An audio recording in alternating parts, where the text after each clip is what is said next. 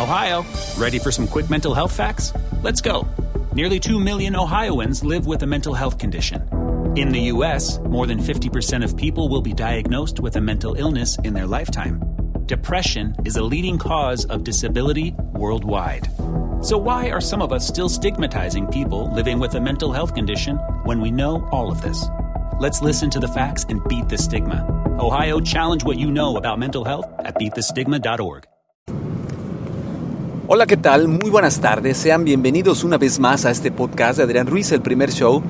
Es para mí un placer estar con ustedes otra vez más. Eh, tengo que sentirme muy agradecido porque hace unos días fue mi cumpleaños y pues eh, esto trae como reflexión el tema del cual quiero platicar con ustedes el día de hoy. Pues bueno, eh, un día más, un año más, un año más viejos, dirían por ahí. Sin embargo, una reflexión muy importante que he estado analizando es la cultura que tenemos actualmente, cómo nos va preparando para ir creciendo, para ir madurando y, ¿por qué no?, para irnos preparando para aquellos momentos tan importantes en nuestra vida, eh, para los cuales en la mayoría de las veces pues no estamos preparados. Uno de ellos es una vida, llevar una vida adulta responsable, una vida de cuidado, una vida en la cual podamos sentirnos satisfechos al llegar a cierta edad de decir, pues bueno, me mantengo en, una excelente salud y condición física y también, ¿por qué no?, el pensar en ese inevitable momento cuando dejemos de existir, eh, ya que la cultura occidental en la que vivimos pues tiene una, manera muy diferente de pensar de las culturas orientales respecto a este tema, donde pues aquí se lamenta la pérdida de los seres queridos, se llora a las personas que faltan, e indudablemente esto es porque estamos acostumbrados a convivir y a vivir con estas personas y sentirlos parte de nuestra vida, sin embargo no estamos preparados para aquellas pérdidas que en algunas culturas orientales pues inclusive se les celebra, se les festeja este paso a otro plano existencial. Y recordemos tan solo que en culturas como la romana o la griega pues el morir no era el terminar el ciclo de la vida sino pasar a otro plano en el cual pues ahora iniciaba una nueva faceta.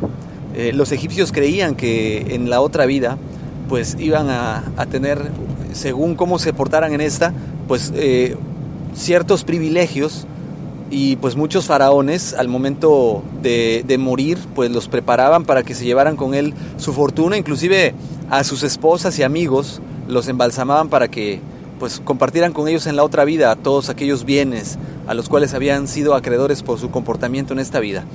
¿Y a qué quiero llegar con todo esto? Pues bueno, muy importante que cada día lo hagamos importante, que cada día que vivimos lo vivamos de una manera única y especial.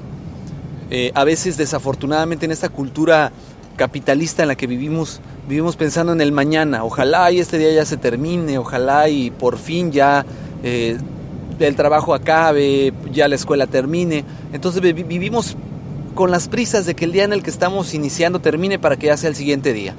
Esperando la quincena, esperando el fin de semana, esperando las vacaciones. Y así no la llevamos en ese ciclo en el cual no podemos disfrutar nuestra vida plenamente como quisiéramos. Y es muy importante saber que tenemos que aprovechar cada instante que vivimos, bueno o malo. Trae consigo siempre una, una ventaja. Creo yo que podemos aprender bastante del presente, más que del futuro, y podemos hacer más en el presente que en el futuro. Dejemos de pensar en el mañana lo hago, mañana termino, mañana empiezo a leer, mañana empiezo a estudiar, mañana empiezo a trabajar, hoy no, hoy voy a descansar, porque ese hoy va a ser el hoy de todos los días. Entonces, pues vamos pensando en, cómo aprovechar nuestro tiempo al máximo, cómo disfrutar este, este, este día nuevo que tenemos, esta bendición de iniciar un nuevo día, vivámoslo de manera intensa, para que podamos sentirnos orgullosos cuando llegue el futuro de cosechar todo esto que estamos sembrando el día de hoy, todo este esfuerzo, todo este sacrificio que pudiera representar. Yo creo que eso sería una buena manera de, iniciar este prácticamente mes de febrero, ya está iniciado, pero pues está todavía en los primeros días, y este año que todavía está fresco, de llevarlo a cabo, de iniciarlo, de mantener nuestro resultado, porque de una u otra manera, pues esto eh, nos va a ayudar a sentirnos mejor con nosotros mismos, nos va a ayudar a, poder aprovechar al máximo cada día, a poder disfrutar a nuestros familiares y seres queridos cada día. Y e imagínense, ¿no? Que e, este fuera el último día de su vida, ¿qué les gustaría hacer en este día, si fuera el último?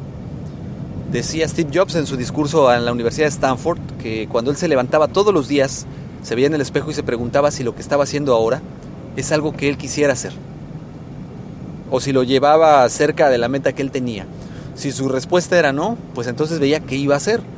¿Qué pasaría si nosotros tuviéramos la posibilidad cada día de preguntarnos esto y poder sacar el mayor partido de este tiempo que estamos viviendo nuevamente?